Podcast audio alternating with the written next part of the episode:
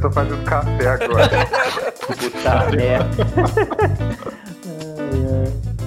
A gente tá acompanhando o cara fazendo café. Vou fazer a janta aqui então também. É, vou esquentar comida ali, cara.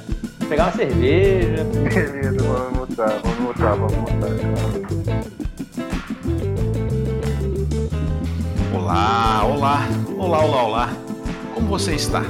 Está começando o maior podcast de São João del Rei. Que eu também não sei, eu acho que só tem esse também, mas não vem ao caso, né? Nosso programa, que ainda não, não tem nome, né? Eu acho que até a gente conseguir publicar isso deve, deve ter. Né? Porque a gente tem que criar página para divulgar. Enfim, o programa é um programa bem descontraído. Vamos falar sobre vários temas, falar sobre cotidiano, política, espiritualidade, cultura pop, vida acadêmica. Ou seja, sobre o que a gente quiser. E o que vocês pedirem também, dentro do possível. No programa de hoje vamos falar sobre isolamento social.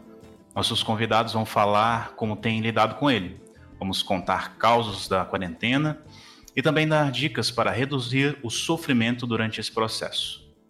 Bom, e nesse programa de hoje, é, eu tenho aqui nossos, nossos convidados, convidados que fazem parte já desse, desse programa, é, começando com nosso editor-chefe, também comentarista, especialista em assuntos gerais, ele que é músico, que é professor de filosofia desempregado, Tiago Dias. Tiago Dias, diga olá. Olá, tudo bom, pessoal? Beleza, tudo tranquilo.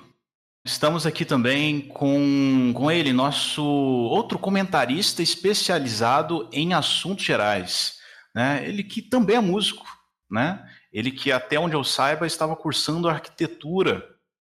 Marombeiro na, no tempo vago. Censurado. Diga, diga olá. Isso eu achei melhor omitir. O meu café ficou pronto agora, galera. e aí, pessoal, tudo bem? E aí, tudo bom? Tudo bem, tudo bem, tudo bem. Bom, temos aqui também mais um comentarista especialista em assuntos gerais. Ele que, de acordo com ele mesmo, tem uma formação confusa, né? Ciências humanas, ciências sociais, estuda arqueologia, astrólogo e também é um psiconauta. Temos aqui Gabriel Rodrigues. Diga olá, Gabriel. Olá, olá a todos vocês. É um prazer inenarrável estar aqui com essa companhia, todas de vocês, aqui nesse podcast de generalidades. É isso aí, galera. Muito bom, muito bem. É, e temos aqui, por último, mas não menos importante, nosso comentarista especializado. É, ele que, não satisfeito com a graduação, com o mestrado, quis continuar sofrendo, está fazendo doutorado. Diga olá, Carlos Arthur. Olá para todo mundo. Bom dia, boa tarde ou boa noite, dependendo da hora que você estiver nos ouvindo. É um prazer estar aqui apesar né, do meu masoquismo de continuar estudando filosofia, né, tentar usar um pouco desse conhecimento para contribuir um pouco com esse podcast. Muito bem, muito bem. E por, e por último tem eu também, né? Uh, o apresentador desse, desse podcast, Paulo Soares. Sejam muito bem-vindos. Bom, vamos começar então. Vou começar com o Gabriel. E, Gabriel, me fala aí como é que como é que tem sido aí a, o isolamento para você? É, você que tá, você, você tá morando em São João, não, né? Me, me fala aí um tô, pouco. Tô, onde, é, tô, onde é que você tá? Eu voltei um pouco para São João e tô ficando um tempo aqui em São João del Rei e tô indo para casa da minha avó, lá no hum. sítio, na roça. Aí eu passo uns dias lá, uns dias aqui, enquanto essa, essa Babilônia está prestes a explodir. Ah, entendi, entendi. Mas é, me fala aí, é bom que você pode falar um pouco como é que é estar tá no isolamento, é, tanto em casa, na cidade, quanto na, na roça, né? No, no sítio. Esse isolamento todo ele traz um, uma, uma, umas dinâmicas assim, de desafio familiar, né? Porque é, você tem um, um discurso na, na linha federal, você tem uma realidade da OMS e as pessoas assim são, ficam meio que barata tonta, né? Uhum. Então, aí quando eu fui lá pra, pra roça, lá, eu queria, tipo, praticar aquele isolamento modelo Wuhan. Você bota fé? Uhum. Que eu queria ficar, tipo assim, nem chegue perto. Aí, inclusive, eu tava até andando lá na roça, lá, e tava, até olhei uma plaquinha maneira, assim, num, num assim, não estamos recebendo visitas, nem de familiares. Aí eu falei, pô, eu quero. eu gostei disso aí, eu quero ficar assim. Aí, cara, na primeira oportunidade, uma tia, uma tia minha cismou de lá, cara. fazer Visita na quarentena. Visitar, é. Pô, é lá na minha avó lá, então assim. Não, e o negócio começou a feder mais, foi depois que eu comecei a botar no grupo da família pilha pra galera não ir. E na hora que eu comecei a, a botar o, o rigor na mesa, aí que a galera começou a ficar instigada. Aí, quanto mais falava, pior ficava, entendeu? Aí o negócio foi ficando feio. Mas você acha que você estava falando de propósito isso, assim, só pra, de, só pra encher o saco mesmo? Então, parece que é uns, uns espíritos zombeteiros, né? Os espíritos de porco, né? Mas não sei. Eu acho que, era, acho que é mais espírito de, de ciúme mesmo, sabe? Aquelas crianças birrentas. Só que é uns, Hum, ma, entendi. uns ma, umas tia velha de 60 anos, entendeu? Aí, aí não, não combina com figurino, né? Mas parecia mesmo. Aí o que acontece? Aí eu tava ficando uns dias lá, aí dava essa zebra, voltava pra São João, ficava aqui.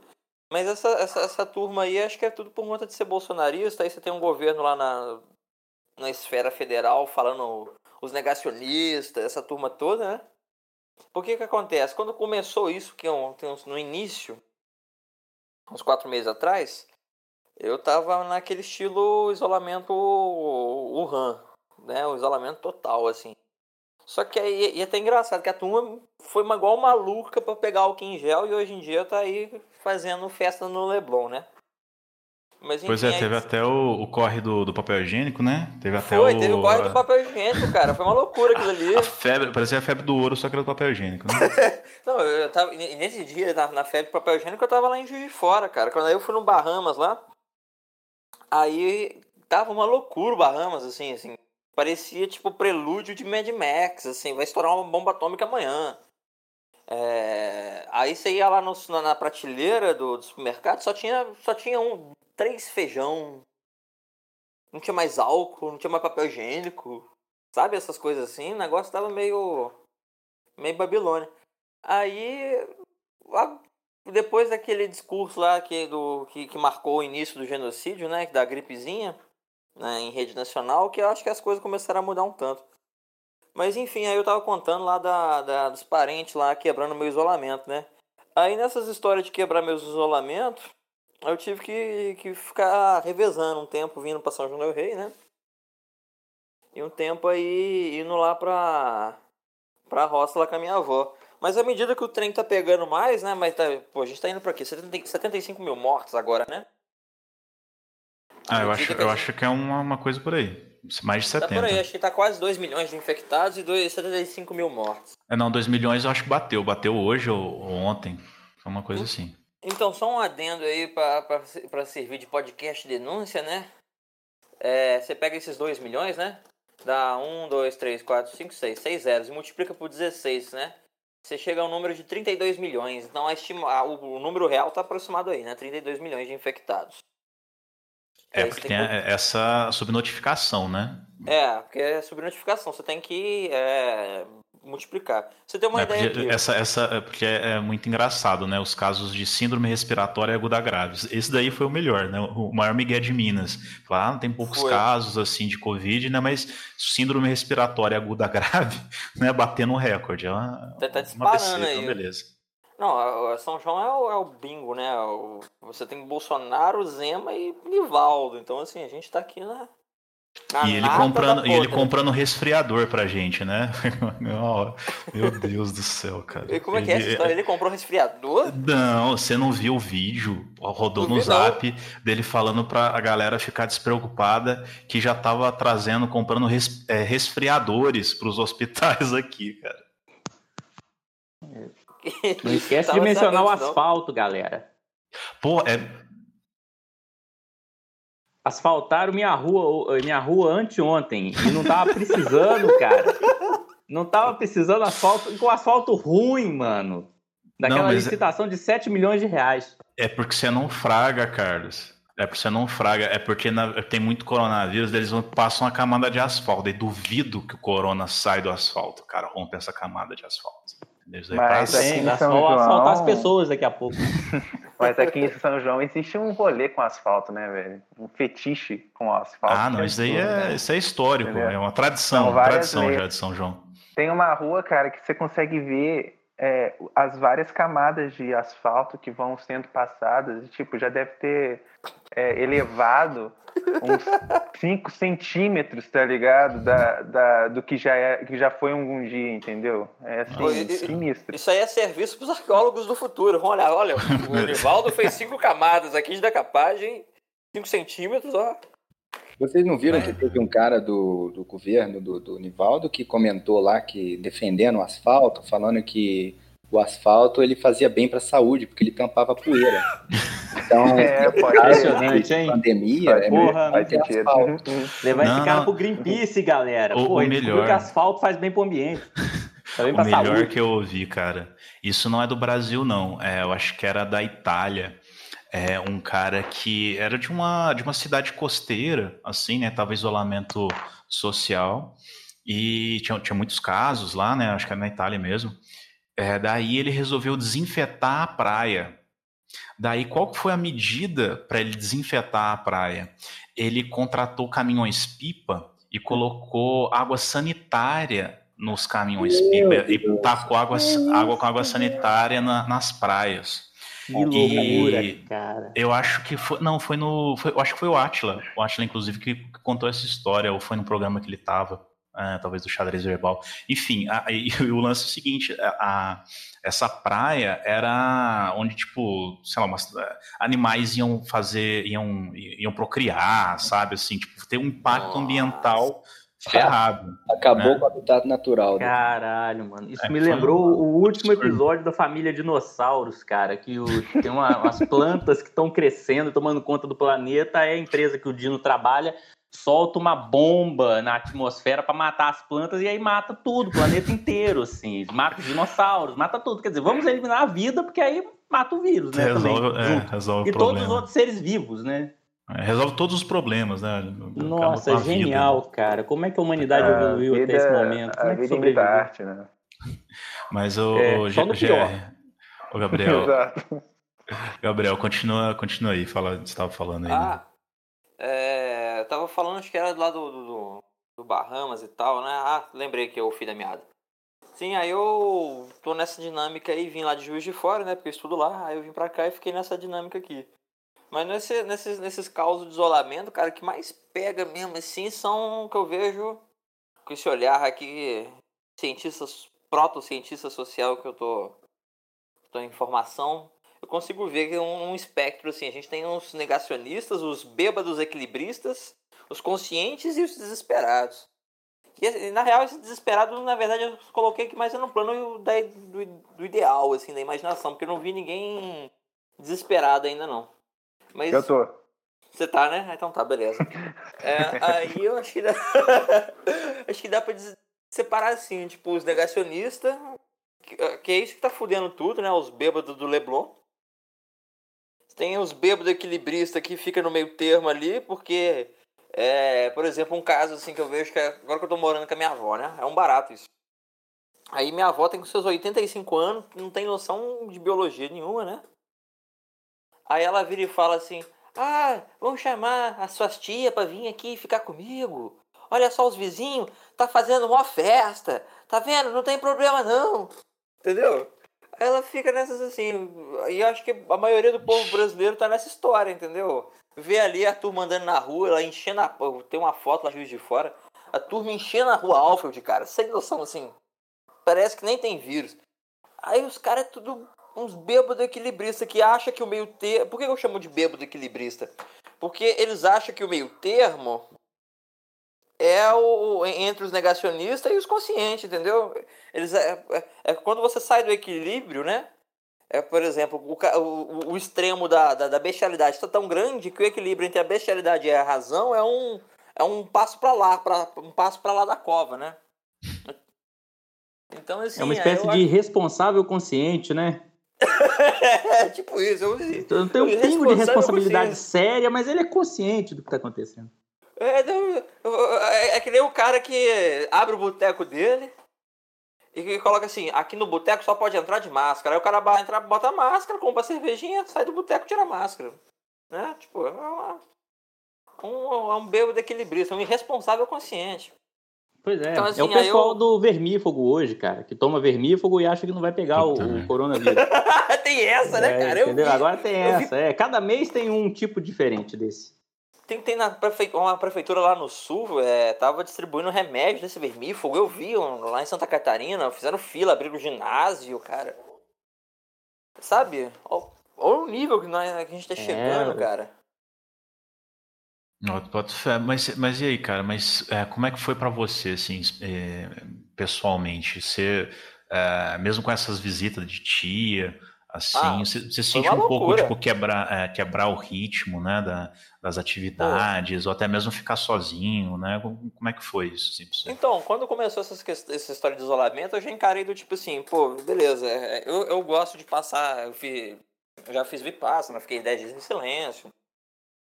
Enfim, toda essa questão da espiritualidade, de treinar a própria psique, o próprio corpo para acessar é, estados alterados de consciência, né? Então, assim, eu gosto de um, de um desafio assim. Então, aí na hora que apareceu, pô, vou ter que ficar em prisão domiciliar, eu já encarei nessa história, né? Só que aí quando você tá numa, numa quarentena lá, eu e minha avó, por exemplo, aí chegam uns parentes lá negacionistas, uns caras que vai lá no Rio de Janeiro, outros que vai para Belo Horizonte, vai visitar minha avó, entendeu? Olha, olha a merda. Aí, é, Tipo assim, eu fiquei muito puto, Paulo. Puta que pariu, cara. Nossa. Eu fiquei assim. pra morrer, cara. Assim, eu fiquei. E, e, e até interessante assim, porque dentro da, da, da lógica assim, da família, assim, dessa estrutura familiar tradicional mineira, é, sobrinho, neto, é, quanto mais na base da hierarquia, não tem muito diálogo, né? Com, eu, eu não sei como é na família de vocês, mas assim, é, eu que venho assim de um, da família São Joanense, que é criada aqui nesse Família sinos, tradicional São Joanense. É, que eu, que eu fui criado aqui na base desses sinos feitos por, por mãos negras, né? Sangue tá pra tudo quanto é lado, desconfiança de roubar ouro um do outro, essas coisas podres aí que na, na frente de todo, de todo mundo é a família bonitona, mas por dentro tá podre igual igual madeira em pântano. Não, você não pode quebrar a hierarquia, entendeu? Você, você, nem, você nem troca ideia com, com as camadas, né? Por exemplo, com as tias e tal. Aí eu tive que falar, né? Aí que fez um. Fez um certo reboliço, assim. Mas é. Cara, isso cria na gente uma, uma certas umas feridas emocionais, assim, para depois você. Você tem que trabalhar assim que, que o que gera ansiedade para mim mais é isso, entendeu?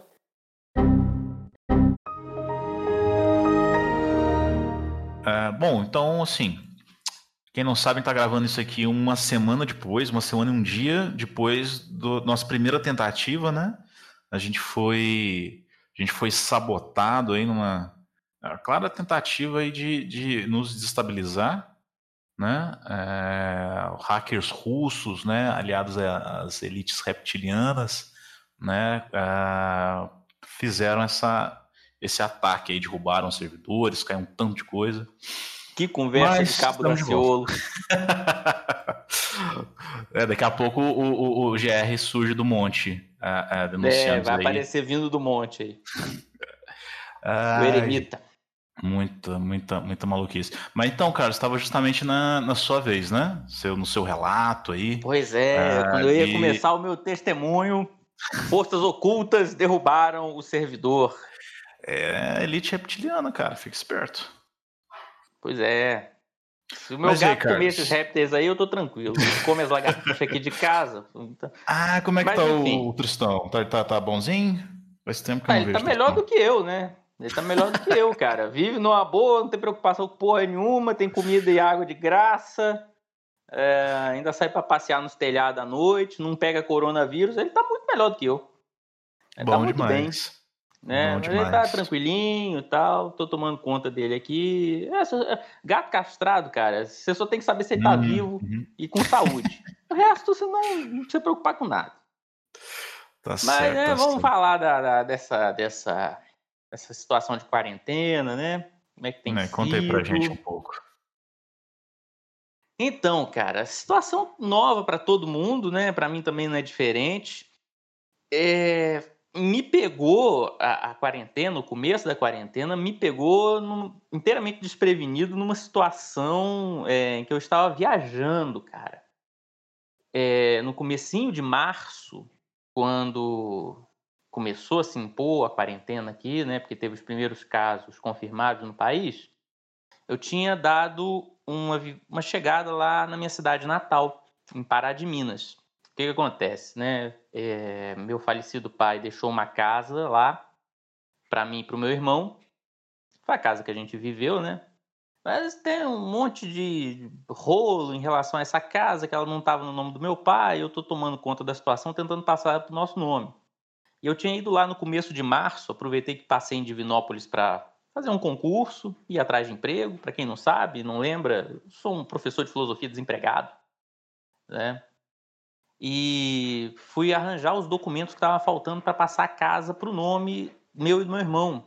E no dia em que eu consegui a documentação, o Tribunal de Justiça de Minas Gerais iniciou a quarentena dos cartórios, fechando tudo, né? E Puta como eu precisava voltar para São João, é, pois é, eu morri em 200 contos de documentação que eram válidas só por três meses. E como a quarentena iniciou naquele momento, eu perdi essa documentação, porque já passou da validade há muito tempo, e tive que voltar né, para São João Del Rei, porque, primeiro, por conta do receio da situação. O primeiro caso de coronavírus já tinha sido confirmado ali em Divinópolis, onde eu tinha passado. Então você já ficava com receio. Precisava voltar para minha casa aqui em São João Del Rei. E iniciar um período de efetiva quarentena, né? Quando eu voltei, eu fiquei 14 dias sem pôr o pé na rua, sem ver ninguém. Só a, a minha companheira, minha noiva, que mora comigo, a Angelina. Né? Então, assim, já começou, a quarentena já entrou rasgando na minha vida, né? Porque atrasou em muito um problema particular que eu tenho, que é essa questão dessa casa. E eu vim, voltei para minha casa sem saber o que esperar, né? Estava, como eu disse, desempregado. Eu estou terminando um doutorado em filosofia. Minha bolsa terminou no exato momento em que começou a quarentena no mês de março. Puta né? E, e aí não tinha onde procurar emprego, porque tá tudo fechado, não tem mais concurso para professores, escolas estão fechadas, just, corretamente fechadas, né, para evitar o contágio entre as crianças e os trabalhadores da educação. Então eu vim para ficar preso dentro de casa sem emprego, sem renda, sem conseguir passar a casa lá para o nome meu e do meu irmão, numa situação que a única coisa que eu poderia tirar a princípio de favorável era que, como eu estou escrevendo a minha, a minha tese de doutorado, eu teria aí um período, a princípio, né, em tese, um período para ficar dentro de casa e acabar com esse negócio, né, e ir escrevendo a tese, é, adiantando ela para terminar. Isso, como eu disse, como... em tese é muito bom, é, em tese é bom, né? Como é que a gente é ingênuo né, no começo da quarentena? Ah. Assim, ah, vamos ter tempo, tempo livre, né, para fazer várias atividades. Pois é, cara, é, um, é uma coisa. Depende muito, né? Quando você, por exemplo, no meu caso, você planeja isso também. Você acha que o tempo livre que você vai ter na quarentena, você vai conseguir empregá-lo, né, de uma forma, digamos assim, produtiva. Mas existem dois fatores. O primeiro é o seguinte: se por um acaso você tem renda garantida, é, você, por N fatores, inclusive que envolvem inclusive você ter que ficar trancado dentro de casa, situações de ansiedade e tal, você pode começar a protelar, postergar essas atividades, começar a se sentir improdutivo e o negócio vira um ciclo vicioso, que quanto mais você quer começar a fazer as coisas que você julga produtivas, mais você as adia, mais você protela, posterga e vai retroalimentando o estado de ansiedade. Né? Isso aconteceu comigo, vem acontecendo. Né? Eu sinto que eu quero escrever, que eu preciso escrever, mas eu não escrevo. Quando eu escrevo, eu, eu, no caso do meu trabalho de doutorado, é aquela coisa. Tem hora que eu me sinto Jack Torrance lá do Iluminado, né? Só não vou pegar um machado para matar ninguém. Mas assim, eu preciso escrever, eu quero escrever, eu quero ficar lá louco no meu isolamento escrevendo, transformar o isolamento numa coisa produtiva e não sai. Sai aquela maluquice lá, né? Que no fim é a repetição do seu estado, né? Que é a frase que o maluco escreve lá, né? Muito trabalho e pouca diversão, deixa o Jack doidão. Acho que é essa a frase do filme, não sei. Tá ligado? Então isso Nossa. é uma das coisas, Sim. cara, é, é, é, eu, eu até reassisti o filme esses dias. É um dos estados que tá me deixando mais assim. Uma das piores coisas dessa quarentena é a sensação de que eu tenho um tempo para realizar uma tarefa que eu preciso realizar, que eu poderia transformar num tempo super produtivo, mas que eu justamente a, a expectativa de ter tempo produtivo e não sei o quê vai me emperrando, né? Porque a sensação de que o tempo está passando e eu supostamente não estou aproveitando me trava ainda mais, né? Isso é uma das piores coisas assim dessa dessa dessa quarentena, associada, como eu disse, que eu acho que é um problema generalizado também, questão da falta de renda, né? É, eu tô, eu e a minha companheira recebemos o auxílio do governo, aos trancos e barrancos, mas conseguimos receber. E Angelina, Angelina, que é minha companheira, trabalha também na produção de doces, bolos, essas coisas. Eu dou uma mão para ela e a gente consegue uma renda extra. Mas também isso não elimina a, a sensação quase indescritível, já nem sei descrever o tanto que é ruim você estar tá numa situação de aperto financeiro sem ter para onde correr. Porque tá tudo parado, tá tudo estagnado, não é? E enfim, bate, bate um desespero, bate um desespero porque você não sabe como vai ser o futuro, você não sabe se a carreira que eu escolhi, no caso, foi a carreira acadêmica, se ela vai ter um futuro depois dessa situação que a gente está vivendo, quando que ela vai retornar, não é? Então, assim, esses têm sido as minhas encrencas, né, as minhas angústias, o que mais me angustia nesse período de, de quarentena. Claro que a gente vai buscando alguns mecanismos, né, para tentar tentar burlar, mas é complicado. Porque, por exemplo, isso tem impacto no, no na, na, impacto direto né, na qualidade de vida de qualquer pessoa, né? Uma das coisas que eu mais estou sentindo é a alteração no sono. Não sei vocês, se alguém aí tem alguma experiência para compartilhar de alteração no, no, na, na, rotina, no dia. Muitas vezes eu troco o dia pela noite. Dormir tem sido um negócio tempo, complicado. Fiquei muito tempo nesse, nesse, esquema, nesse esquema assim de, é, é. de sono alterado e foi uma das piores coisas que uma, uma das coisas que mais me fez mal Assim, depois desse, Cara, desse período de, de troca de sono, foi o período que eu fiquei uh, pior, assim, na quarentena, assim, disparado.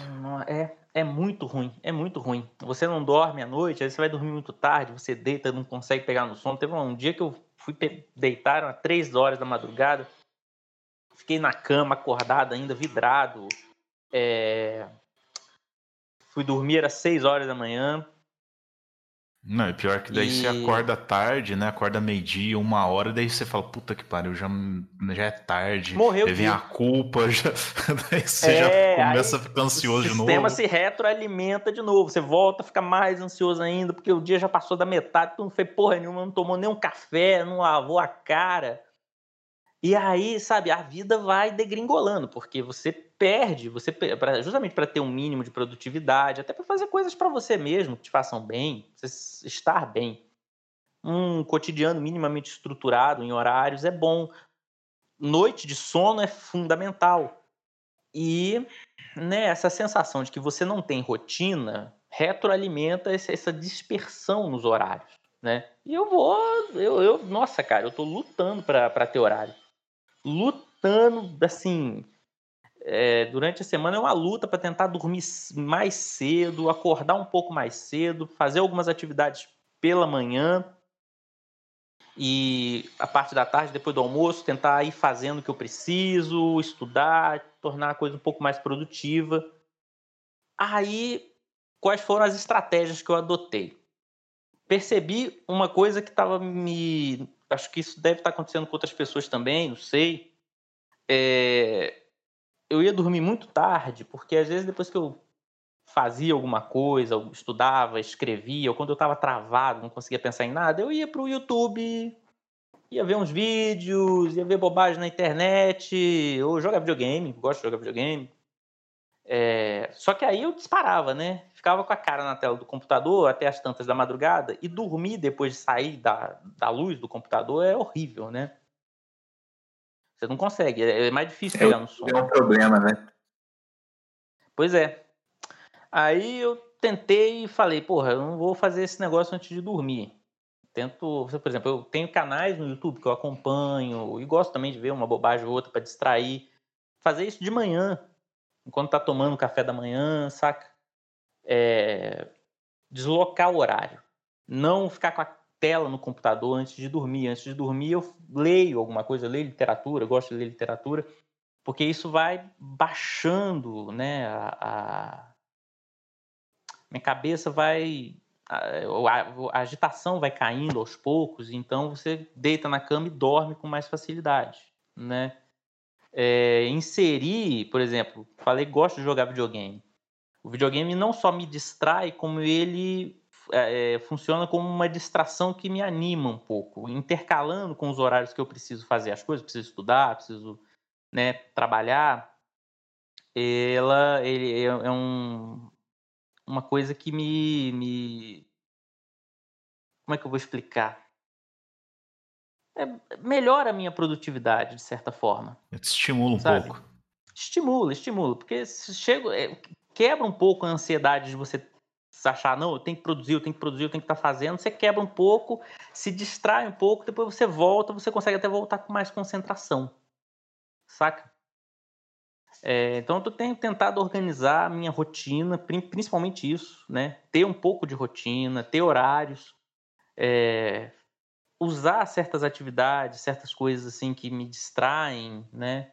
Que me alegram, tal, para poder superar quadros de ansiedade em relação a essa necessidade de produzir que eu tenho, né? Eu preciso, enfim, preciso trabalhar, preciso ajudar a Angelina, preciso me virar em alguma coisa para fazer dinheiro e preciso dar conta da tese, né?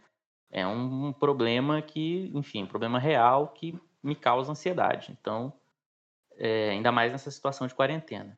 Então, eu vou apelando para essas pequenas coisas que intercalando ao longo do dia é, quebram um pouco a ansiedade, me estimulam mais a ser um pouco mais produtivo. E uma outra coisa que tem me ajudado também é a convivência com a minha companheira. E, enfim, isso é, é uma coisa muito pessoal, né? Que cada pessoa né, tá passando a quarentena ou sozinho ou na companhia de alguém, de familiares. E aí, dependendo de onde e com quem você está, quarentena tem efeitos diferentes, tal. A companhia da, da Angelina, da minha noiva, tem me trazido muita tranquilidade, né? Da mesma forma como eu tento trazer tranquilidade a ela nos momentos em que eu percebo que a situação de ficar presa em casa, de estar sem renda fixa, causa nela um certo transtorno, uma inquietude. É, a cumplicidade da nossa relação ajuda muito a você ter um pouco mais de estabilidade né, emocional, é, ter alguém que segura a barra quando você não está aguentando é muito importante diálogo constante e até mesmo atividades para se distrair juntos, né? Que seja tocar um violão, caso a minha companheira é musicista, é cantora, né? Tá justamente sem trabalho porque todos os espaços de entretenimento estão fechados. É, tem me ajudado muito. Então, é claro, isso, como eu disse, é muito pessoal. Cada um está passando a quarentena numa situação específica, mas ter um mínimo de contato com alguém que dá um suporte emocional é um negócio assim único, né? Para isso... pelo menos para mim. Isso, isso é interessante, assim, porque é, pelo que eu já vi na, na quarentena, tem esses dois extremos né, de, de você estar tá convivendo com um companheiro com, ou companheira, né? É, por exemplo, tem uma, é uma notícia em, acho que foi de, na China, em Wuhan, que depois da quarentena uhum. é, cresceu, assim, os pedidos de divórcio cresceu assustadoramente, é, assim. Né? Assustadoramente. Né?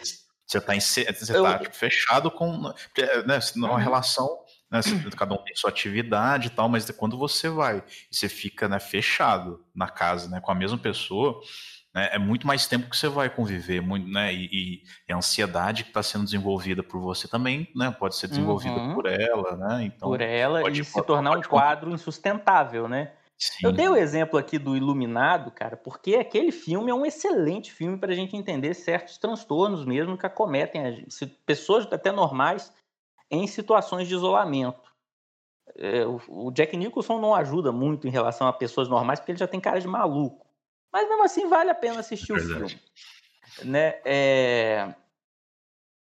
Essa, essa coisa assim de desestabilizar relações que a princípio parecem muito estáveis, né? um quadro crescente de ansiedade de parte a parte que às vezes estoura mesmo, né? Explode no outro, mesmo o outro não sendo a causa. E outras coisas também, como por exemplo, uma coisa que aumenta em situações como essa é o abuso de álcool. É uma coisa que poucas pessoas falam, mas assim, de um modo geral, a gente percebe que as pessoas estão bebendo mais. Né? Aqui, aqui em casa o, o tem, tem pegada é o doce. Todo dia. Doce também. É, doce, açúcar. Fazer um consumo de açúcar. Fazer um brigadeiro. Né? É, então, assim, o abuso de certas substâncias e que às vezes parece que vai, você, a pessoa consome açúcar ou consome álcool como um lenitivo para tentar segurar essa, essa, essa, essa panela de pressão que a pessoa está virando. E isso às vezes pode ser mais perigoso, perigoso não só do ponto de vista da saúde, mas porque principalmente em relação ao álcool tende a catalisar a, a, a, a explosão da pessoa né? E a deteriorar ainda mais a relação dentro daquela, daquele, daquele, daquele espaço em que o, duas ou mais pessoas estão ali isoladas, confinadas em relação ao resto do mundo, né? Felizmente, eu tô me sinto até privilegiado em relação a isso. Eu estou vivendo uma situação totalmente oposta. Claro que há, é, é, digamos assim, situações que você está cansado, desgastado, mas aí a minha relação tem, ao invés de, de se deteriorar, ela parece que está se fortificando. E isso é um apoio emocional muito bom. Muito bom. Isso ajuda muito a segurar as pontas. Né? É... Então, nesse aspecto, realmente, acho que é um privilégio. E é uma pena, é uma pena que a maioria das relações se deteriore. É humano, demasiado humano, né? Que, que isso aconteça em situações de isolamento. Mas se for possível, buscar um caminho para que isso não aconteça, para que, na verdade, as relações ali dentro sejam de fato uma fortaleza mínima, né, para as pessoas envolvidas, eu falo por experiência própria, certamente é muito melhor. É, é incomparavelmente. Uh, o tipo de estabilidade emocional que te dá para segurar o rojão disso, de, de ansiedade por falta de renda, é, ansiedade em relação ao futuro, porque parece que nós vivemos um presente absoluto, né? Não tem futuro. O que, que vai ser ali na frente? Né? Quem está numa situação como eu, parece que eu estou no purgatório, cara. Eu estou terminando um doutorado, eu tinha uma carreira acadêmica que eu planejava seguir. E, bom, quando que isso vai acontecer? Eu não sei. Quando que vai voltar a ter aula, voltar a ter contratação de professores e tal? Eu não sei. Então, a quarentena também dá essa sensação de você estar tá vivendo num presente absoluto em que não tem futuro, né? É. Para aliviar um pouco essa sensação, cara, além de, desse, de pequenos subterfúgios, assim, né? Fazer algumas coisas que você gosta, se distrair em alguns momentos do dia, ter uma relação muito forte, muito sólida com, com quem está com você no isolamento é fundamental. Sim, sim. É, pois é, isso, isso que você falou, é, essa questão do, para mim, né, eu acho que essa, essa, essa produção, assim, essa, essa, essa cobrança, né, autocobrança de, de produção, é, pensando que a gente teria uma, um, um, tempo livre, é, nossa, é uma violência, uma violência absurda, assim, né, é, que é fruto da mentalidade em que a gente, em que a gente, né, que a gente está inserido né, do nosso sistema, porque uh, né, onde você, você tem que fazer alguma coisa, você tem que. Ah, você está tá à toa, você está. É, você, né, você, tem, você tem que produzir. Né, é uma coisa que automaticamente uh, você já tá. A gente já, já, já se coloca essa cobrança. Né, porque assim, eu, eu falando uhum. de, de mim é, sobre o, né, as, as tretas que eu tenho passado. 2020, né, no começo de 2020, eu estava é, assim, com, com, vários planos. Eu fazer começar um curso novo, né, uma, uma nova graduação, é, ia continuar trabalhando em dois lugares. É, né, eu ia, eu estava pensando em, em, em, em, me mudar, como de fato me mudei, mas né, aconteceu várias outras coisas aí. Então, assim, tava com vários planos para 2020, né? Daí acabou que é, né, eles foram né, abortados. Tinha uma, tinha uma quarentena no meio é. do caminho. Sim, e... pois é. E como ela veio, né? É uma coisa que obviamente ninguém esperava, né? Essa sensação também de um ano inteiro abortado, como pra, sobretudo quem é da, da, da nossa faixa etária, né, Paulo? A gente está uhum. construindo uhum. a nossa vida, a gente está iniciando vida profissional, tentando uhum. juntar renda. Então você não tem jeito, cara. A gente passa, entra ano, sai um ano, entra o outro, a gente faz planos, a vida não pode parar. Aí de repente você tem praticamente um ano inteiro abortados. Quando você para para pensar nisso, é um baque. É um uhum. baque. Você vê, eu tô com fiz 30 anos. Fiz 30 anos esse ano. E tem 10 anos, desde que eu comecei a fazer, 11 na verdade, desde que eu entrei na faculdade, que eu estou encaminhando a minha vida para tentar construir alguma coisa sólida na carreira acadêmica. Uma questão de paixão, eu amo ser professor, é realmente a minha vocação e por necessidade, porque né, nasci pobre, sou pobre, fudido até hoje, então estou tentando ter o que, com, onde morar e com o que comer.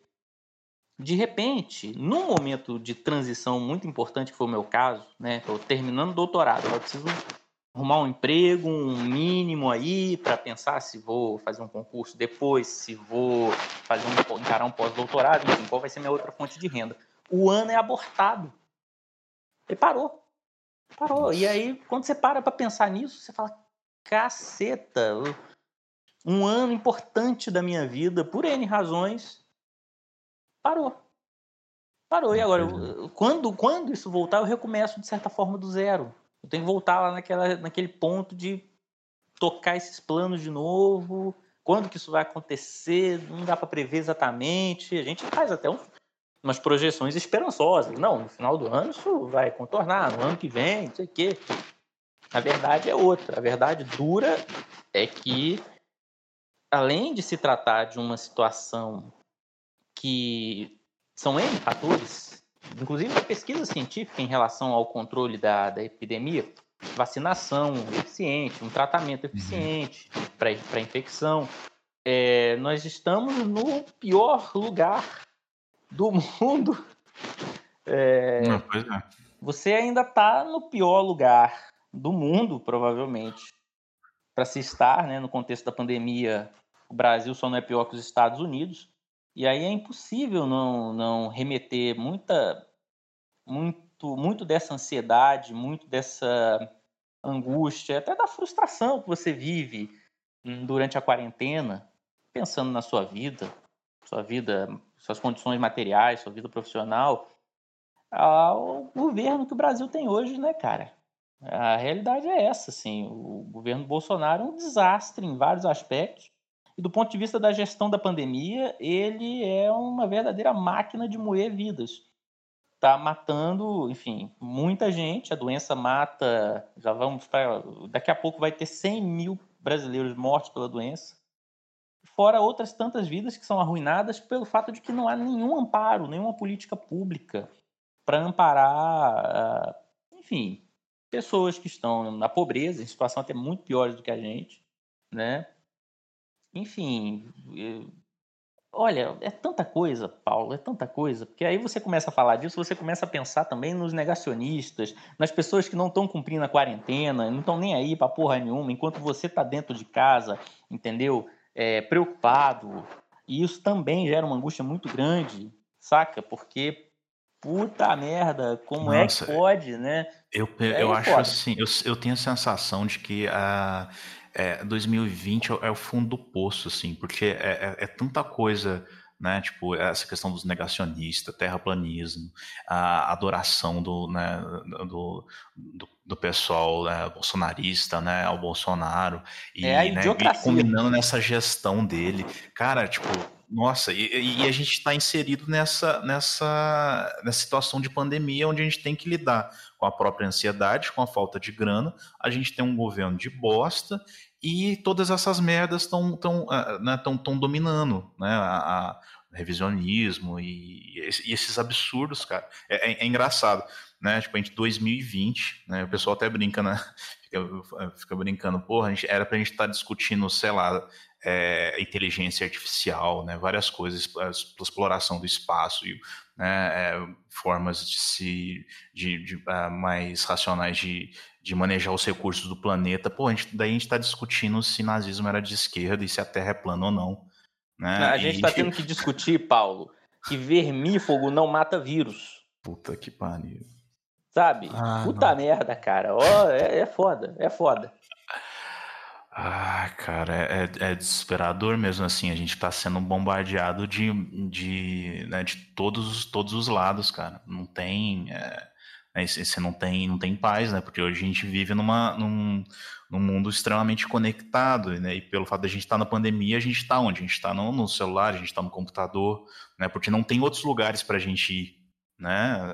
Assim, gente, teoricamente, né? Não, não, vamos nem entrar no mérito da, da, das pessoas é, é, dando voltinha, indo em festa, e nem usando máscara na rua, né? Mas é, teoricamente é, é para a gente uhum. fazer o um mínimo de distanciamento social. E, né, então, né, no computador a gente vai, né, a gente tem, a gente entra no, nas redes sociais e a gente e a gente é bombardeado com isso. Então, assim, é difícil, não tem, não tem para onde a gente correr, não tem para onde a gente é, se esconder, né? Tem, aliás, poucos, poucos lugares. E é, e, e é uma das, uma, quer dizer, e, e essa foi uma das grandes a grande questão para mim, assim. Porque você sabe, eu sempre fui uma pessoa que né, fiz um milhão de coisas. Eu sempre tive uma. É, né, tive um emprego, estudava, mas estudava outras coisas, tinha é, outras. É, sempre foi né, muito uma... hiperativo, né? Sim, polivalente, sim. um polivalente. né? É, é, as pessoas falam, como é, que você, como é que você dá conta de fazer tanta coisa? Daí eu falo assim, é aí que tá, eu não dou conta de fazer como é que você faz tantas coisas assim? Ah, muito fácil, você não medíocre em todas elas, né? É, então, assim, eu sempre tive vários né, grupos que eu participava tal, e como, como eu estava falando, esse ano eu estava, pô, vou começar uma nova graduação, né, vou ter dois, vou trabalhar em dois empregos, massa, 2020, daí, daí tranquilo, né, 2020 chegou, eu consegui, é, consegui aula novamente no SESEC, falou, não, pelo menos, mas esse ano eu estou designado, né, vou conseguir trampo, tranquilo. Beleza, primeiro dia de aula, é, né, retorno, é, primeiro, primeiro dia vai ter greve. Falei, não, beleza, tranquilo, já começamos quente, vamos, né, vamos partir para greve aí e tal. Daí já começa aqui o movimento de greve, né, é, é, discussões, tranquilo, mas tranquilo, a greve faz parte também, estamos juntos, estamos é, calejados nisso. Ok. Daí, né, é, eu, eu tô namorando já né, faz, vai fazer dois anos. Daí a gente decide é, morar junto. Eu falo, ó, massa, né, vamos, vamos, vamos morar junto tal. Daí vamos né, buscar uma nova casa, que eu tava de mudança. É, né, mas a princípio o, o, plano era, era mudar, não era morar junto, era, né, sei lá, morar com, de talvez dividir com, com a, né, para com, com outra pessoa para a gente ter uma, né, uma, uma, renda mais de boa. Mas achei, achei ótimo, né?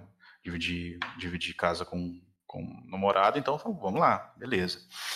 Daí já entra nesse, nesse, nesse frenesi, falou, não, temos que conseguir uma casa legal, casa bacana, e meu contrato vencendo, então já gerou uma certa ansiedade, né?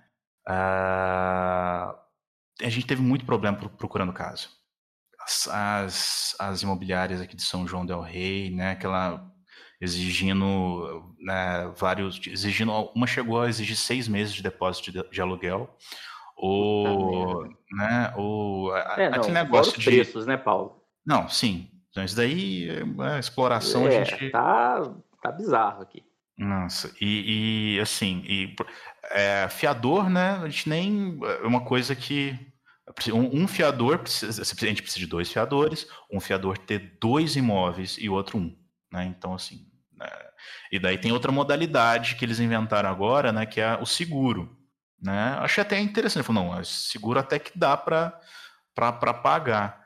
Né? Tipo, ia ser mil reais tal. Eu falei, não, mil reais não é reembolsável, mas tudo bem, pelo menos não é três aluguéis ou seis aluguéis né, estudar. Só que daí eu vi lá, é um, um, o seguro tinha que ser pago todo ano, entendeu? Se eu ficasse no, no, na, na, hum. casa, né, na mesma casa, nem eu teria que pagar de novo no, no, no próximo ano. Falar, ah, não, aí tá difícil.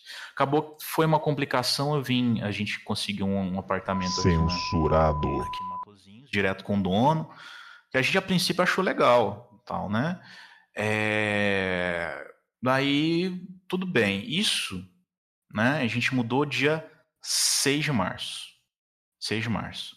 Né? Já tinha começado as aulas na faculdade, tudo, tudo, tudo legal.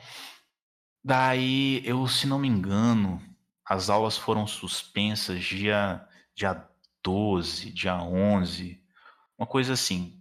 Teve, eu tive uma, uma semana e meia de aula e logo, tipo, né, é, logo depois entrou a, o isolamento social.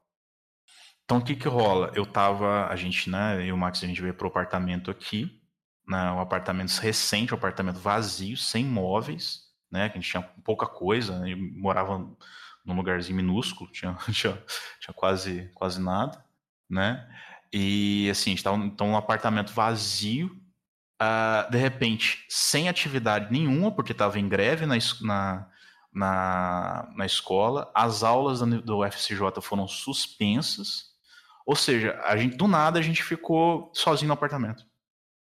Sozinho no apartamento.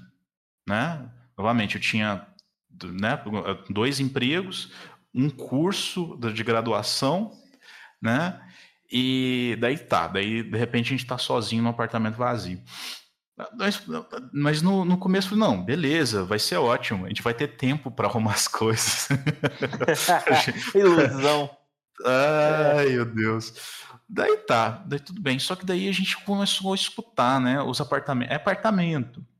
Então a gente foi percebendo que os vizinhos, a gente escutava muito os vizinhos, né? Os vizinhos de baixo.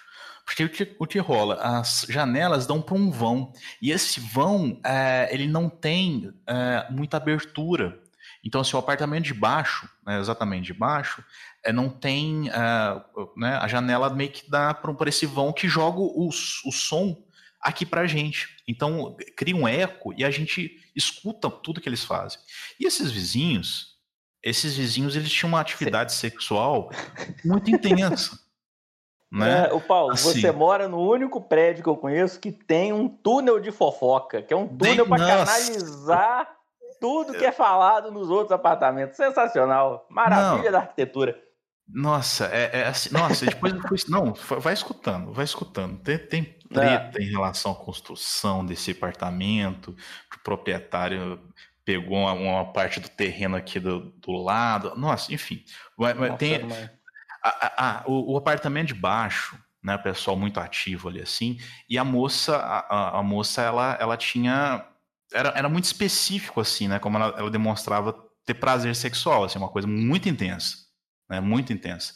Meu então, Deus do céu. Então, assim, e a gente, é, e a gente né, começou a ficar muito incomodado com aquilo, porque era uma coisa alta. E mesmo a gente fechando nossa janela, se o pessoal de baixo não fecha a janela, mesmo assim a gente escuta. Daí ficou aquela, né, aquele negócio e tal, beleza. Daí não, se, não bastasse isso, esse pessoal, ele, eles faziam muita festa. Eles começaram a fazer festa tal, né? Isso em situação de quarentena. Né? Quarentena. Daí começou a vir uma pessoa, de repente vinham tipo, três pessoas, meia dúzia, né? E, e assim, e, e, tudo com a janela aberta. Então a gente ficou sem dormir.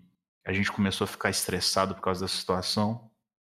Até que eu falei, não, eu, eu vou ter que. Ah, sim, nossa, e no primeiro dia, né, os estresses, né? É, primeiro dia não, no, acho que no quarto dia que a gente estava aqui é, a gata cai, a, a, minha gata, a gatinha, a Zigleia, ela caiu nessa fossa no apartamento de baixo. Daí isso era, ah, nossa, isso era na véspera do caminhão de mudança, né? Ou seja, eu acordar cedo, sete horas da manhã, para ir na casa antiga para pegar os, os móveis. A gata de madrugada cai na fossa, né? Começa a miar. Gato sendo gato. Cara, é, e, e, assim, porque ela também não estava acostumada com a casa, não estava acostumada, né? Era é, os primeiros novidade dias. para ela. Uhum. Então, assim, ela caiu justamente na, na, na janela, perto da janela do, desse pessoal que fazia barulho. Então, isso era três e meia da manhã, eu, né, eu interfonei, bati lá, eles não atendiam. Fui de fora, né, interfonar para ver se o pessoal acordava, não, não, deu, não deram bola. Isso assim, você já tá puto porque a gata caiu na, no, no, na, na fossa, né? Você, tipo, três e meia da manhã, eu enrolado no cobertor, fui de, do lado de fora do prédio interfonar e os caras não, é, não atendendo. E eles estavam acordados, porque a gente escutou eles acordaram, mexendo, cochichando, né? Porque a gente escuta tudo aqui, né? Daí eu fiquei puto por causa disso também. Falei, puta que pariu, cara, como que a gente não tenha né, o mínimo de é, de empatia de, de, com os outros. E também, pô, se eu uh, não estou incomodando, se eles ajudassem, pegassem a porcaria da gata, já não, não ficaria mais meia hora tocando a campainha deles, né? Tipo assim, além de, de não ter empatia, é. burro. É, porque poderia resolver com muita facilidade, né? O problema, Sim, tipo pô, assim, é só pegar é, a gata. É interessante sair da, da cama. Birra. Assim, Enfim. É. Mas daí, daí que colou? Daí o, o, o, Max teve que fazer uma, uma corda com lençol, amarrar o meu mochilão na ponta para fazer uma cesta para a gata poder entrar e ele puxar. Então, isso acabou, era. Isso, isso, todo esse rolo acabou, era umas, sei lá, umas 5 da manhã, mais ou menos. Ficou mais de uma. Ficou quase duas horas para dar uma solução né? Sendo que o, eu, a, gente fa, eu faria, a gente faria a mudança às sete no outro, no outro dia, né? No mesmo dia, no caso. Daí tá, daí enfim, rolou, acordei, dormi duas. Nem, mentira, acho que eu dormi uma hora, porque com o estresse que você tá, com a ansiedade do, do negócio, demorei mais de uma hora para poder dormir. Né, beleza, daí fizemos a bendita da mudança tal, mas a gente já viu que o pessoal de baixo a gente teria muito problema. E continuou, cara, assim, é, né, é, né, atividade sexual, aquele volume é, extremamente alto, festa, daí, eu, daí, a gente começou a reclamar com o dono, falou, olha, o pessoal tá né, fazendo festinha em quarentena, tem problema do som, né, daí ele mandou, comunicou, comunicou os vizinhos. Só que daí continuou. Eu falei, porra, eu vou ter que ir lá conversar com o pessoal. Mas o que, que eu fiz? Eu falei, eu encontrei com um rapaz na, na escada, dei um toque nele, e daí, mas continuou. Eu escrevi uma carta. Falei, puta que pariu, vou ter que escrever uma carta, mano, pra ele.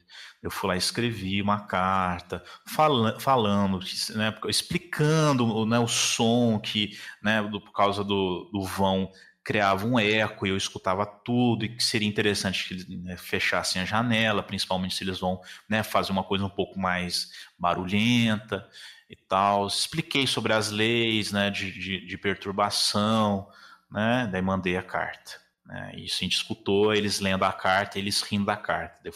Foi me dando ódio isso. Falei, puta que pariu, cara. Que, que pessoal sem noção. E, enfim, daí, paralelo a isso, paralelo a gente estar tá nessa situação, no apartamento novo sem móveis, estressando nas primeiras semanas já com o vizinho, a, quando começa a acontecer uma situação com o proprietário do, do imóvel. Ah, porque o, o, proprietário do imóvel, a princípio, foi muito solícito com a gente, não exigiu é, fiador, né? a gente só teve que adiantar um aluguel. Ele falou: não, beleza, né? Só vai adiantar um aluguel, tá tranquilo. Só que daí, depois que a gente veio para cá, ele começou a mudar, mudar de discurso. Daí chegou no, depois do primeiro mês, ele falou assim: oh, quando que vocês vão pagar aluguel? Eu falei, uai, não, mas é, não é assim, né? A gente adiantou o primeiro mês, mas a gente paga com aluguel vencido, né? Não está no contrato. Daí ele, come... Daí ele virou e falou: não, não, não tem isso, não, tem que pagar, não sei o quê. Daí mais um estresse, a gente teria que é, resolver a situação com o, o proprietário que estava exigindo um aluguel, que não estava no contrato, nem estava previamente no nosso acordo verbal. E eu, mas assim, eu sou muito inseguro com essas, com essas paradas. Eu consultei três advogados amigos meus, né? E todos falaram, não, o cara tá viajando. E um deles, um dos advogados, virou para mim e falou, olha, cara, casca fora desse prédio, porque você tá morando aí nesse prédio de um dos maiores picaretas de São João del Rei. Eu falei, puta que pariu, cara. Não é possível. Falou, é, realmente. Ah, é possível. É possível, porque o Brasil é uma das maiores quantidades de picareta por metro quadrado do mundo. Então é bem possível. Nossa, eu daí, é, daí ele fala, não, mas ele, ele, tem tanto de processo, tanto de coisa na justiça, ele faz justamente isso. É, eu, eu fui, eu, nossa, só não, acreditando, né, aquela, no efeito bola de neve que estava acontecendo, né? É, então, assim, eu tive que, tive que ter toda uma postura, né? Cheguei depois de um tempo, falei, olha, né? Eu consultei, um, eu consultei meus advogados e eles realmente eles analisaram o contrato e viram que, né? Essa situação tá, tá errada, que tem que eu tenho, eu vou ter que pagar o aluguel, é, aluguel vencido e tal. Daí depois ele mandou uma mensagem e falou assim: ah, não, é que o, o, o, contrato foi redigido errado, mas você está certo. Daí eu assim, aham, redigido errado. Tá? Isso porque assim, ele já tinha. Eu tinha, eu tinha feito backup dos áudios dele, né? É, assim, eu, tinha, eu, já tinha feito todo um dossiê com as provas, assim, os áudios dele, uh, né, uh, colocando ele mesmo em contradição, né? Todo, todo nosso acordo verbal, assim, uh, é, já estava tudo documentado. Mas, enfim, eu só falar que envolveu advogado já mudou o tom. Mas, né, é, nisso tudo nem, nem continuava com essa situação do, dos, dos vizinhos, né, da, do, do som tal. Chegou no ponto e falei, não, cara, eu tenho que ligar para a polícia mesmo. Até que um dia que aconteceu a segunda vez na mesma semana, segunda vez na mesma semana. Eu falei, não, agora eu vou ligar para a polícia e vou fazer o boletim de ocorrência. Não vou pedir só para os caras conversar, não. Daí eu chamei a polícia, eram umas três da manhã também. E daí o pessoal, o polícia, né, telefonou aqui, dele já, eu falei, não, é no apartamento 6 lá. Eles não, beleza, vamos lá no apartamento 6, depois a gente vai, tranquilo. Eles foram lá e conversaram com o pessoal. Daí depois subiram aqui para conversar comigo. Os policiais chegaram já falando, olha, esses caras aí não são gente boa, não. É, porque eu mesmo, né, no caso o policial falando, eu mesmo já vim aqui na, dois meses atrás atender uma ocorrência do mesmo apartamento, com o mesmo pessoal, que inclusive era um, é, tinha sangue, tinha sangue no corredor. Eu falei, puta que puta pariu. Puta merda. Então, assim, é, né, os policiais já chegaram mandando isso, falaram, o pessoal não é gente boa, não, é, né, teve essa ocorrência que tinha sangue no corredor, e isso eu já fiquei com medo, eu falei, caralho, os caras vão, vão me bater aqui depois, que eu fiz essa, né, por causa dessa, desse boletim de ocorrência. É, daí falaram várias coisas, assim, que a, que a menina a menina era garota de programa, que o cara era, era sujeira, tal, não sei o quê. Falei, nossa. Mas eu, daí eu falei para eles, não, eu quero fazer o boletim de ocorrência quero fazer realmente boletim de ocorrência. Daí tá. Isso foi na quinta-feira. Foi na madrugada de quinta-feira. A gente fez o boletim de ocorrência e. Não foda-se, porque já tava puto, já era. Não, sem zoeira. É, era mais de, mais, de, mais de 12 vezes já que tinha acontecido isso. Era sempre assim: recebia, né, ele recebia lá pelo dia 6, daí tinha uma semana de festa, saca? Isso no meio da pandemia, no meio de isolamento social né? E não, nem... Ai, Jesus Cristo. E assim, dava para escutar, e dava para escutar eles tossindo e espirrando, velho. Aquilo, aquele apartamento de baixo, é, né, com certeza, tipo, já uh, cultivou muitas levas, assim, muitas cepas de, de, de Covid. De porque... Covid, né? É, é, assim, era um. Poderia ser usado como laboratório, né? Ligar pro pessoal da Fiocruz, pro pessoal ir lá estudar Não, o desenvolvimento e, do vírus, né? E a galera é sem noção, porque assim, a galera espirrando, tossindo e, e, e, enchendo a cara, velho. Enchendo a cara, fumando, né? Tipo, sei lá, outras coisas que, que, que eles estavam fazendo. Porque, tipo, pra ir até as. Né, tem dia que até às seis da manhã, né? Sim. Às vezes não era só álcool, não. Mas beleza. É, isso foi na quinta-feira que rolou esse negócio da polícia. Daí, sexta-feira, Sexta-feira, é, né, a gente foi fazer compras na sexta-feira, finalzinho da tarde, sexta-feira. Daí o, a gente saiu, a gente demorou uma hora, uma hora para fazer compra. Ah, isso sim, na, na, na manhã de sexta-feira, eu tava pensando aqui com o que, que eu, a gente podia fazer, né, se isso não resolvesse. Eu falei, velho, esse negócio eles são muito abusados, cara, não tem respeito. Eu acho que eu vou fazer uma macumba pra esse povo, na moral. Porque eu fico assim. Agora eu fico você vai chamar a autoridade competente. É, pô, não vou chamar. Vou, vou, vamos, Aí, vamos, dizer, né? né? Agora, é, poxa, vou chamar a polícia. fazer- não resolve. Chama uma- autoridade competente. Eu vou fazer uma macumba, velho. Não, sei fazer os negócios, funciona, estão tão merecendo. Não é tipo assim, não vou, né? O pessoal, a gente, a gente fala de macumba, o pessoal acha que vai fazer uma coisa muito ruim com eles. Não é, vou fazer uma macumba. É, não, isso é preconceito. é pro pessoal seguir o caminho deles, né? Que seja bem longe da gente. Exato. Exatamente. Então, isso, é isso eu encaminhar, pensei. é enca- encaminhar bem. É só isso. Isso, encaminhar bem. Sem preconceito, sem preconceito, pô. É, isso aí. Daí eu falei, não, não, mas só pensei, mano, de manhã. Eu falei, não, vamos, vamos ver o que que dá. Daí sexta-feira, né, na tarde de sexta ainda, a gente foi fazer compras. E demorou uma hora. Uma hora, uma hora e meia. A gente voltou, tinha um caminhão de mudança parado na porta. Falei, uai, será que é gente nova que tá vindo mudar, mudar pra cá, né? Porque a gente tem uns, uns dois apartamentos vazios aqui. A gente chegou lá, era o pessoal eles já estavam praticamente com todas as coisas na, na no, no, no caminhão, estavam de mudança. Na sexta, né, chegou aqui, eles acabaram de, de, de coisar e foram embora. Eu falei, puta que pariu, velho, olha só que louco. Reso- Resolveu, certo? Né? O, o boletim de ocorrência e, sei lá, eu pensar em ameaçar mentalmente de, de fazer macumba, às vezes já, já resolve. Ah, Né? mas o, o santo, o santo te ouviu em pensamento, Paulo. É, E quando eu falo que o negócio é autoridade competente, por isso que pode ter preconceito, pô. Que é autoridade É. séria, entendeu? É, exatamente, exatamente. Mas daí a maior treta, né? Que, que engraçado, acontece justamente depois que essas coisas se resolvem.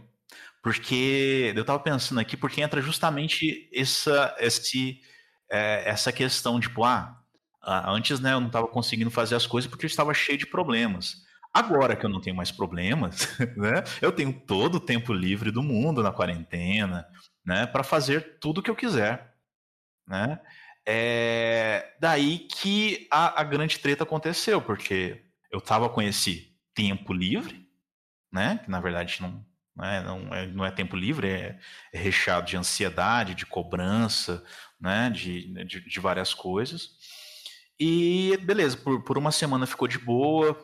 Daí de repente as, o, começou, o tempo começou a, a passar por cima né? Então assim, é, ficou por um depois por uma semana, por uma semana ficou de boa, ficou tranquilo, a gente foi, né, fazendo as nossas nossas coisinhas aqui, mas daí eu- a gente começou a se desregular totalmente em relação ao horário, né? é, e foi foi esse efeito bola de neve que o, o, né, do, do Carlos falou sobre a questão de dormir tarde, acordar tarde, daí entrar aquela questão da culpa, né? Cara, isso foi tão forte, assim, tão forte que foi me desenvolvendo, é, foi é, desenvolvendo não, porque eu em certa medida sempre tive, né? Mas é, que é a questão do pânico, né?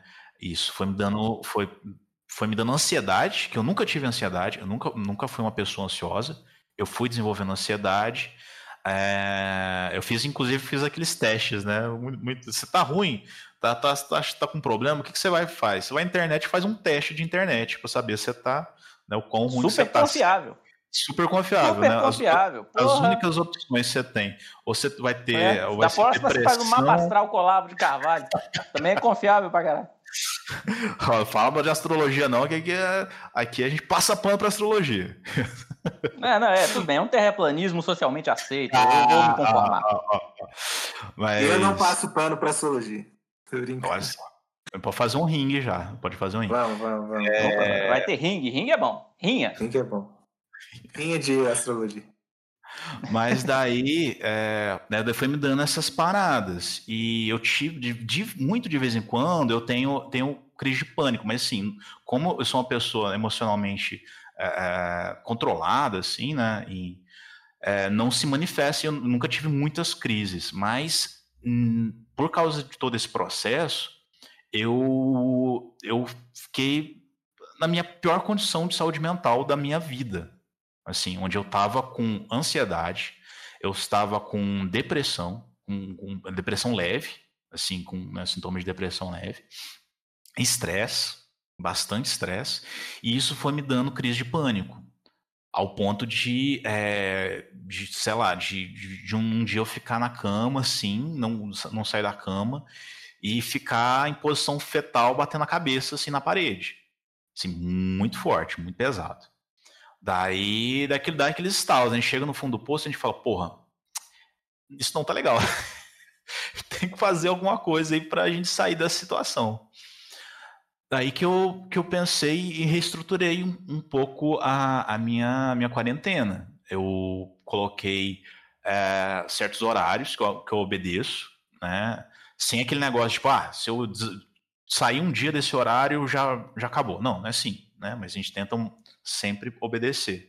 E eu coloquei nesses horários, eu coloquei é, meditação, né? Que eu sempre tive essa... Eu sempre gostei de meditação, eu sempre tive uma, uma prática é, meditativa, né? Não, não constante, né? Esses, esses últimos esses tempos em que eu estava mal, eu não, não, meditava. Mas daí eu me, me receitei isso. Falei, não, ó, três vezes por dia eu vou meditar. Por cinco minutos que seja, mas eu vou, eu vou obedecer esse, é, esse, né, esses horários. Eu coloquei seis horas da manhã, meio-dia e por volta de seis da, da tarde. É, então, assim, eu comecei a comecei a meditar é, e, cara, foi fantástico. Em, em três semanas, mentira, menos duas semanas, eu já estava, eu estava bem. Uh, eu estava bem e depois, uh, um mês depois, um, né, eu estava um, eu estava tipo, muito bem de saúde mental, assim, em relação ao humor, em relação ao meu cotidiano. Não que não que não, não esteja sofrendo, nem tendo pensamentos ruins algumas vezes, né?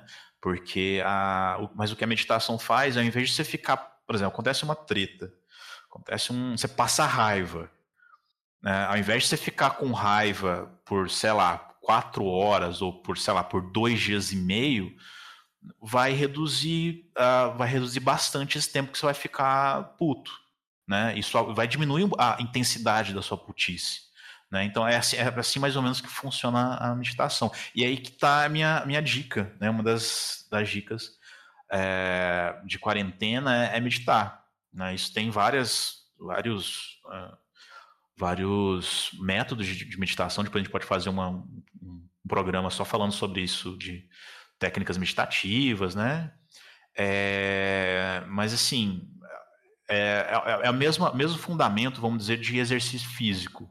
Né? Você vai fazer, é, começar a fazer flexão de braço e abdominal. Não adianta você fazer 10 minutos um dia e só fazer de uma semana depois. Você tem que ter uma, você tem que ter uma regularidade.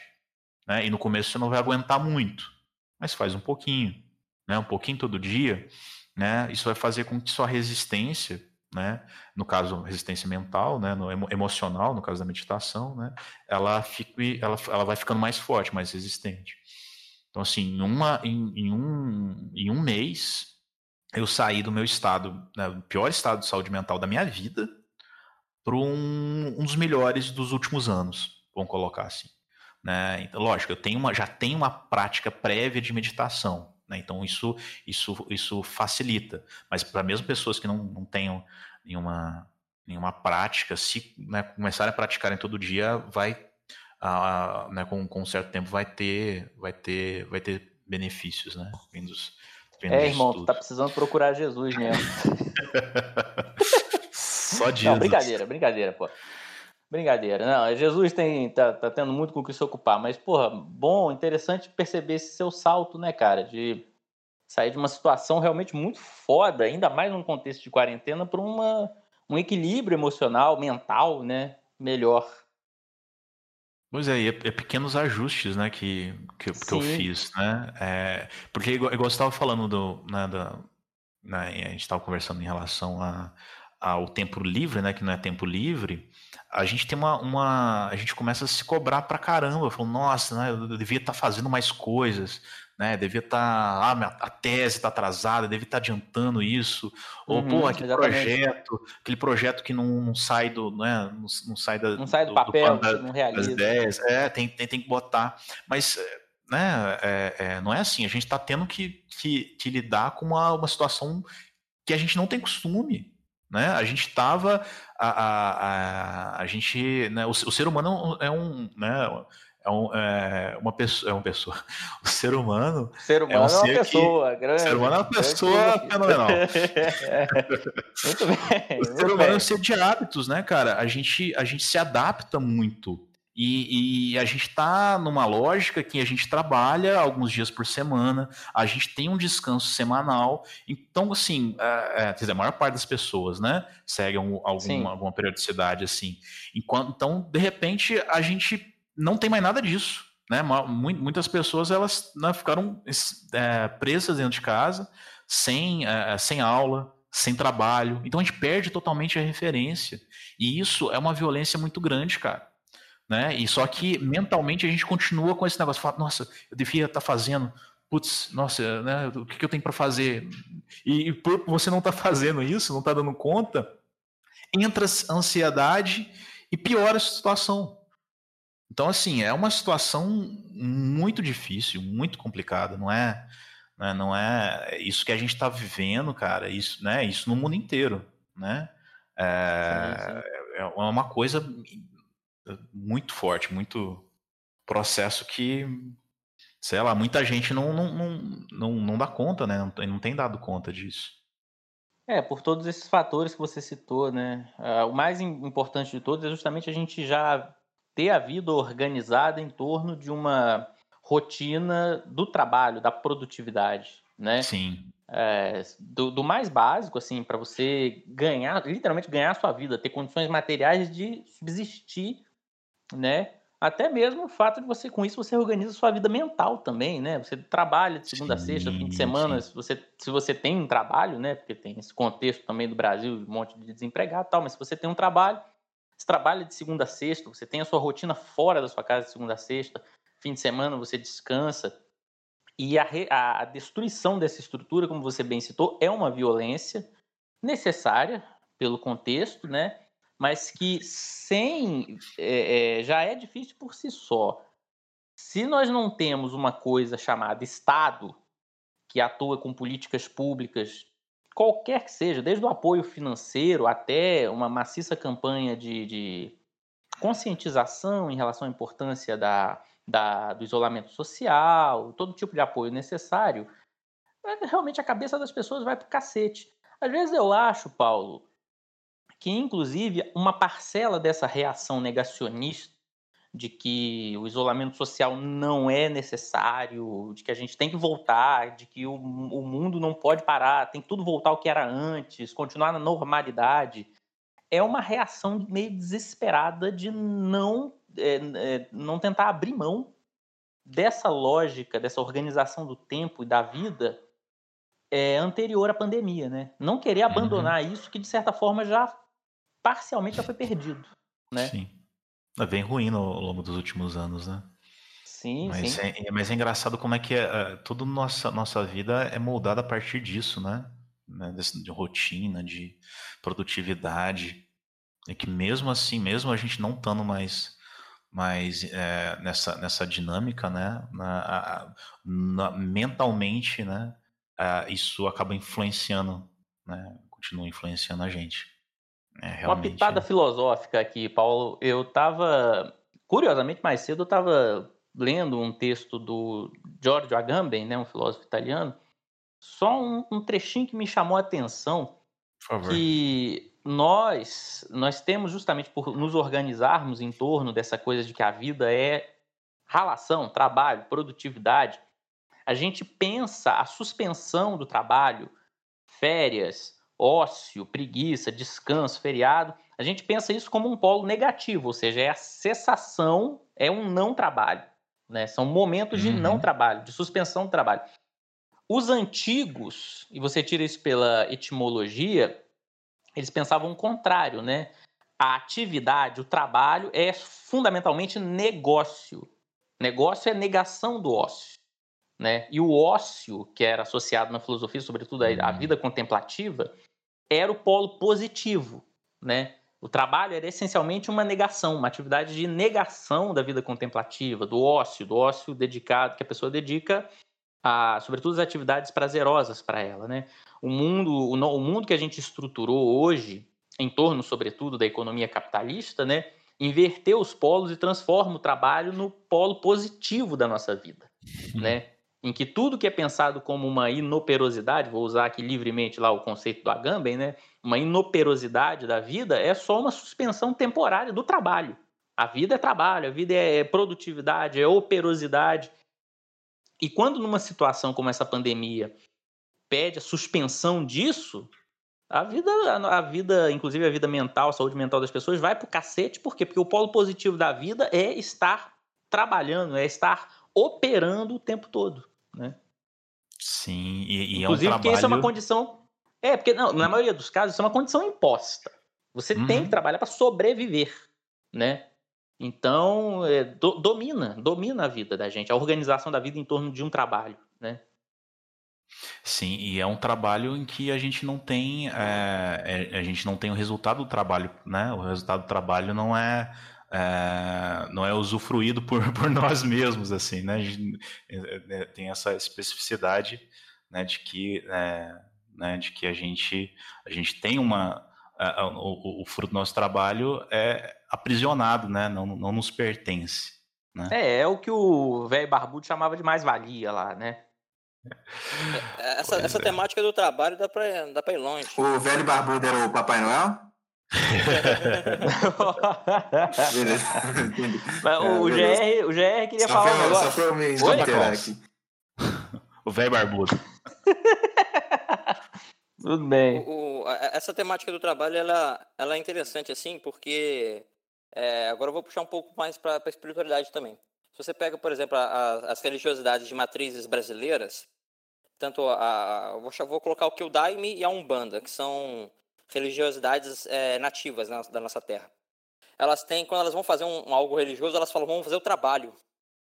Né? É uma, a, a, só que eu em, em, faço um diagnóstico que isso é uma ressignificação do trabalho. É, que é diferente, por exemplo, de um trabalho que está na, na, placa de Auschwitz, o trabalho liberta. Sabe? Você tem esses, essas duas definições de trabalho, né? Essa, o trabalho de Auschwitz, que é esse que a gente está aprisionado, né? Que é a, da inapropriação, né? E a questão do trabalho contemplativo, esse trabalho contemplativo, as, religiosidades brasileiras, elas trazem essa, essa ressignificação do conceito de trabalho, porque é um trabalho contemplativo. É como se fosse uma, uma, uma síntese desse processo. Né? Você tem a, a, a tese do ócio criativo, né? da, da filosofia grega, digamos assim, que a gente é, é, é de uma tradição ocidental, né?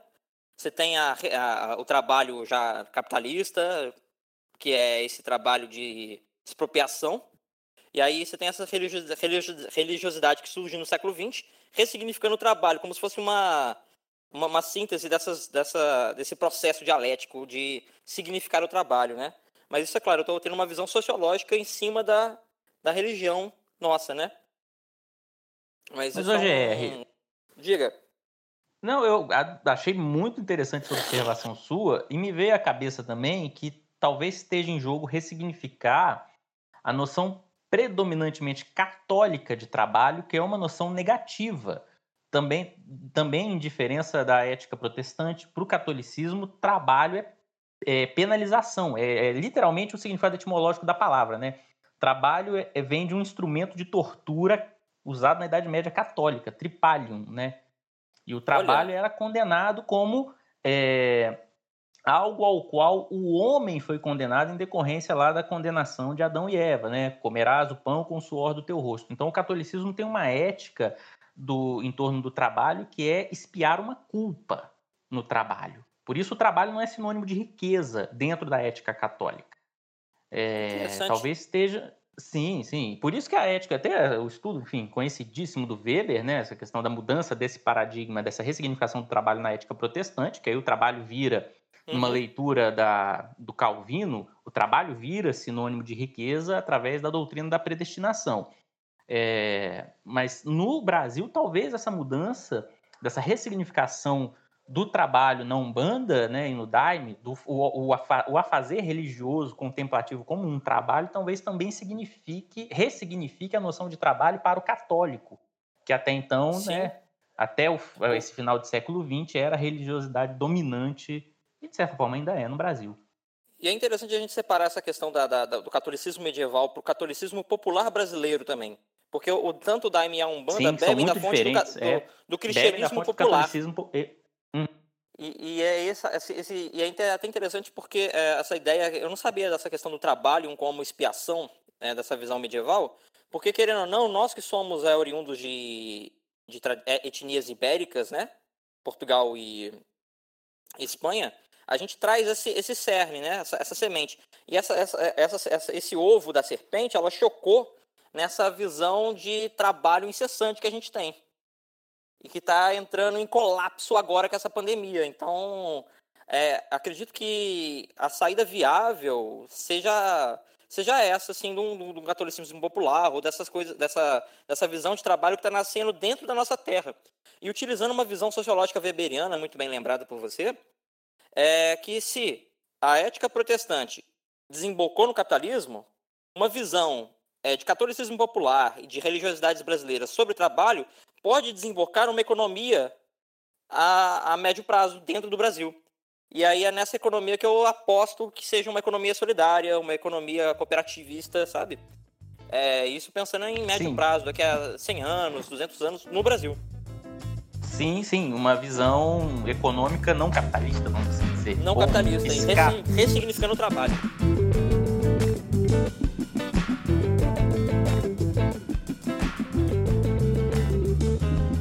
Então, vou aproveitar só para deixar uns recadinhos aqui, galera. É, como eu falei, eu sou um professor desempregado, mas estou estudando aí umas alternativas, não é? Durante justamente esse período de quarentena para levantar uma renda.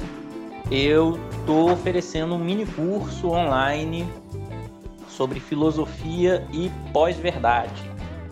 Esse curso está é, tá com inscrições até agora, o dia 31 de julho está sendo oferecido junto com o pessoal do Centro de Estudos da Ideia da Ideologia, que é uma galera muito massa lá do Rio de Janeiro que tem esse centro de estudos sobre filosofia, psicanálise e ideologia. As inscrições vão até o dia 31 de julho. Elas podem ser feitas pelo site ideia e ideologia tudo junto.com.br e o valor da inscrição é 50 reais. É, enfim, estou tentando tecer lá um debate muito interessante sobre como a filosofia pode ajudar a esclarecer, a pensar esse fenômeno da pós-verdade, né?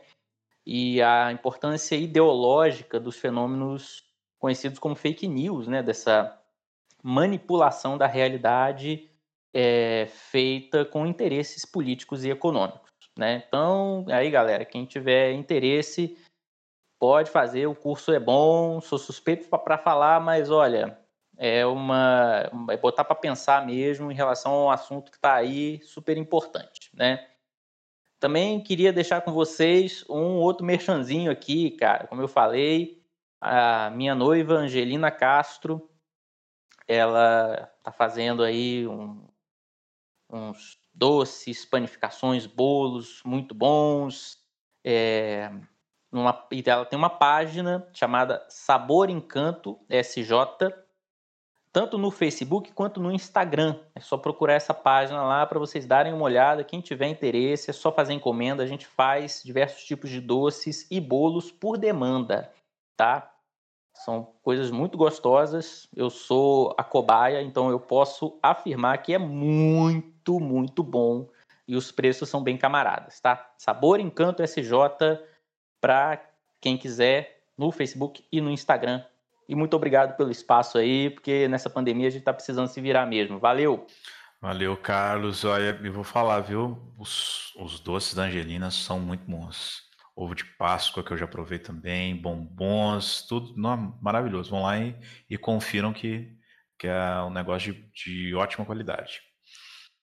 Então, aproveitando esse, esse espaço para fazer o merchan também, eu faço uma pastral. Se quiser fazer um trabalho comigo, é só me procurar lá no Instagram. Meu Insta é mensageiro72. Só botar lá no Insta que você me acha. Meu nome é Gabriel Rodrigues. E aí, quem quiser lá, eu posso fazer uma pastral da pessoa. A gente faz uma análise mais é, psicológica, no sentido de buscar um autoconhecimento, ver as suas qualidades e seus desafios a serem aprimorados, né? Parte do princípio da gente ter um aprimoramento pessoal, de lapidar nossa jade interior. Então, ali a gente pode ver tanto a nossa luz quanto a nossa sombra e ajudar a gente a caminhar nessa, nessa realidade tão complexa. Então, o mapa astral é uma ferramenta de autoconhecimento fantástica. E quem quiser fazer lá comigo, pode me procurar lá no, no Insta, que a gente tem vários tipos de, de trabalho que podem ser feitos com, com astrologia. E aí, entrando em contato comigo, eu passo o detalhe dos valores. Mensageiro 72.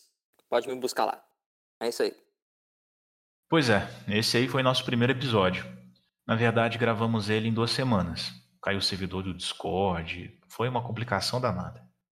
Pedimos desculpas pelos erros, mas garantimos a todos que vamos continuar errando menos a cada episódio que passa. Eu espero.